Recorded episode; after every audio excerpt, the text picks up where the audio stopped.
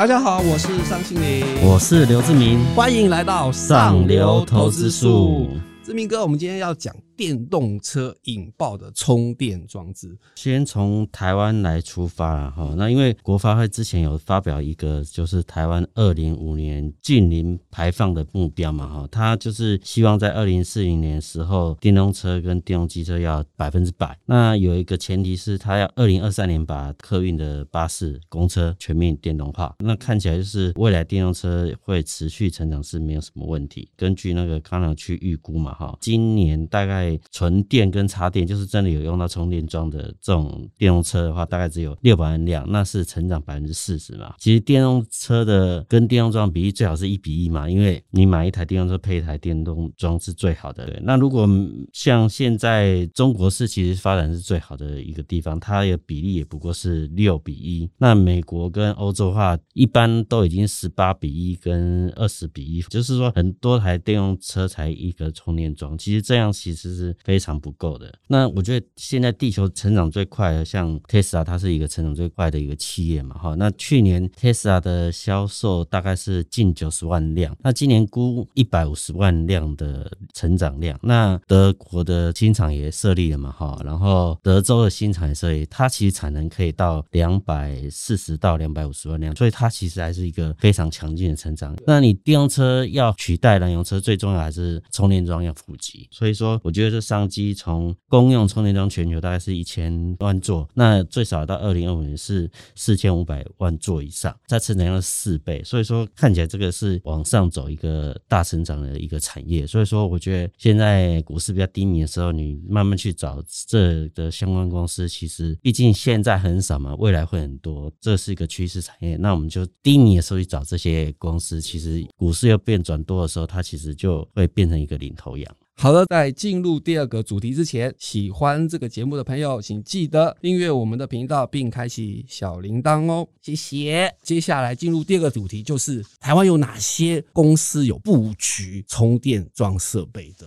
其实电动车当然是全球非常重要的产业，未来不管是三年、五年、十年，充电桩这个领域就是真的是台湾强项。因为毕竟他以前做山西相关的电源的相关线都很多，那现在大家把技术精进，然后往充电桩的方向去布局的公司其实蛮多的。那我举几个例子哦，像宏硕、茂联、飞鸿、建和新跟中探针等等，其实它在这方面的领域是布局的蛮深的。那我。我举宏硕，那宏硕主要的原因，它过去是嗯面板那个些讯号线，它占全球大概是六十 percent，也是全球第一大。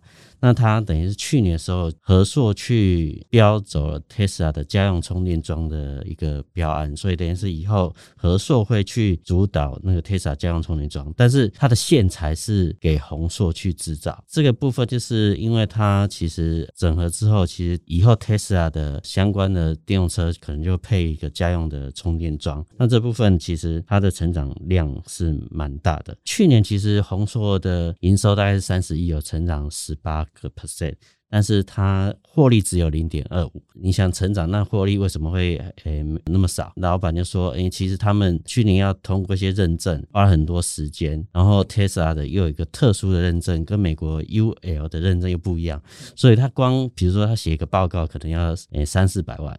那总共有四四十几项，回来搞搞搞。其实他本来去年就觉得公司会飞黄腾达，没想到哎，delay 到今年的二月才通过，所以他三月的营收就四亿，就创了历史新高。所以他往后开始几个月的话，其实业绩往上走的机会是蛮高的。那第二个指标公司像茂联，最主要是他跟 Tesla 合作是非常密切，因为他办公室就在 Tesla 的附近而已，然后充电桩也早就都有相关的技术，所以他其实营收成。率是蛮高的。那以 Tesla 目前的量，从去年九十，今年一百五，明年可能两百五的状态，其实它往上成长的机会是也是蛮高。所以这如果股价修正的话，其实大家也可以去看这个这家公司，因为毕竟它跟 Tesla 的联动性很强。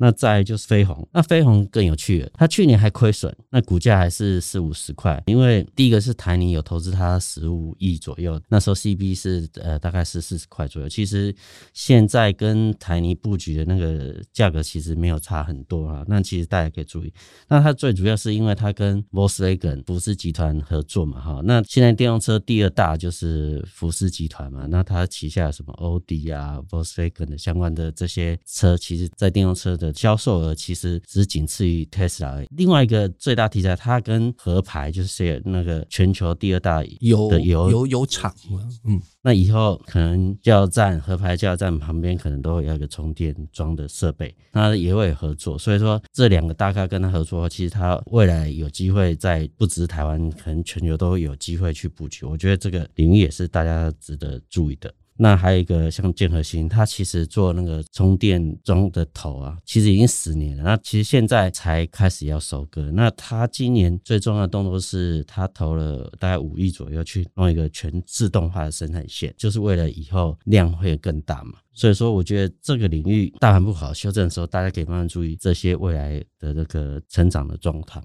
其实我补充一下，就是第一季我们知道指数已经做严重的修正，特别是电子股几乎变成外资提款的工具。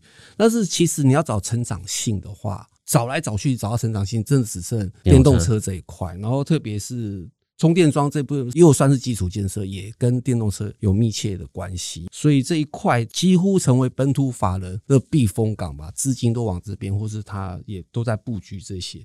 所以，相对于其他电子股来说，其实投资朋友其实可以布局这边了。好的，节目到了最后，我们现在新增了一个环节，就是我们要浏览一下近期观众朋友对我们的留言。第一个观众朋友叫做陈丽娟小姐。然后他有问哦，他说绿能发电不要碰风。嗯，我先解读一下，他可能意思叫我们，他说我们要买绿电，但是不要买跟风电有关的，因为我们那一期请的是太阳能，所以他可能是叫我们要好好的布局太阳能。事实上，我们那一期有提到的元晶或是安吉，其实第一季的时候其实都表现的不错，甚至还逆势创高。其实我觉得。绿电还是个趋势啊，当然现在大家觉得说太阳能好像复苏的比风电要快一点又好一点。以第一季的状态来讲，可能太阳能先行，因为太阳能部件的时程比较快嘛，哈。那风电当然很多都只是一个梦想嘛，那它实际上在这个比较不是多头的行情来讲，它没有办法那么好。应该说绿电的部分，太阳能已经入账了。嗯，但是风电对很快就入账了，逐季的入账嘛。哈，那但风电要比较慢了。你标了按真正的落实，可能是四五年后的事情。但是其实也会转变，就是因为现在年底要选举嘛，然后政府估计好像是在。第三季末的时候会有个第三阶段，就二零二五到二零三五的这个风电的一个标案，它是比过去要多三倍的一个量体。那我觉得到时候应该相关的这些公司也有机会搭一波题材。那我觉得至少它是个趋势啊。我觉得风电在世界这个领域，其实台湾比那个日本、韩国都要早一点，所以说我觉得也有机会往上成长。但是我觉得毕竟现在行情没那么好。它不是绝对多头的行情，所以说大家也三二五照，就等它落底，然后甚至搭题材的时候再布局都来得及。对。然后第二位投资朋友吴兴龙先生打了一个密码，叫做港股三八零零，我很快就破解了，这一定就是代号三八零零 HK 的港股保利协金，他应该也是在问太阳能。其实对于港股我没有研究这么深，我可能真的要问志明哥。其实他主要投资在太阳能的上游的东西，但是我觉得其实呃以大陆布局太阳能的那个魄力，甚至比台湾还要。强，所以说我觉得它还是有机会，只是说现在你看港股其实都还在走那个空头走势，市场不好的时候，你说它要逆势往上走也不是那么可能，所以我觉得还是张务照等它呃港股落底的时候再找这些绿能产业。我觉得绿能产业在往后几年都还是会变，因为毕竟大家知道说战争之后，大家说能源掌握在自己的手上还是比较重要，它会改变一些科技的发展。好，那第三个投资朋友叫做 Ricky Wu，他想问联电的看法，然后哪时候会起死回生？我的看法就是，报告虽然是说什么成熟制程可能已经满了，然后接下来可能停止报价上涨，这，但是我是觉得那些都是后话，因为跌的时候就找找理由。主要原因其实就是，呃，现在美国沙盘的重心就是费城半导体指数，相对过去它是涨最多的。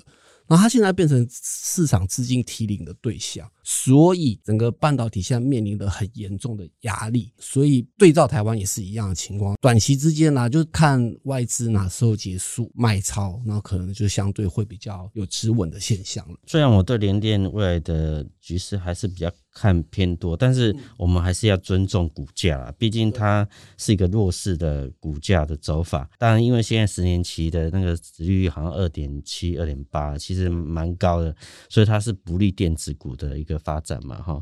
那所以说，它资金就变成不会布局在这个领域，那它的股价就修正了。好的，今天留言都是这样子哦。然后，呃，大家还有什么想法都可以。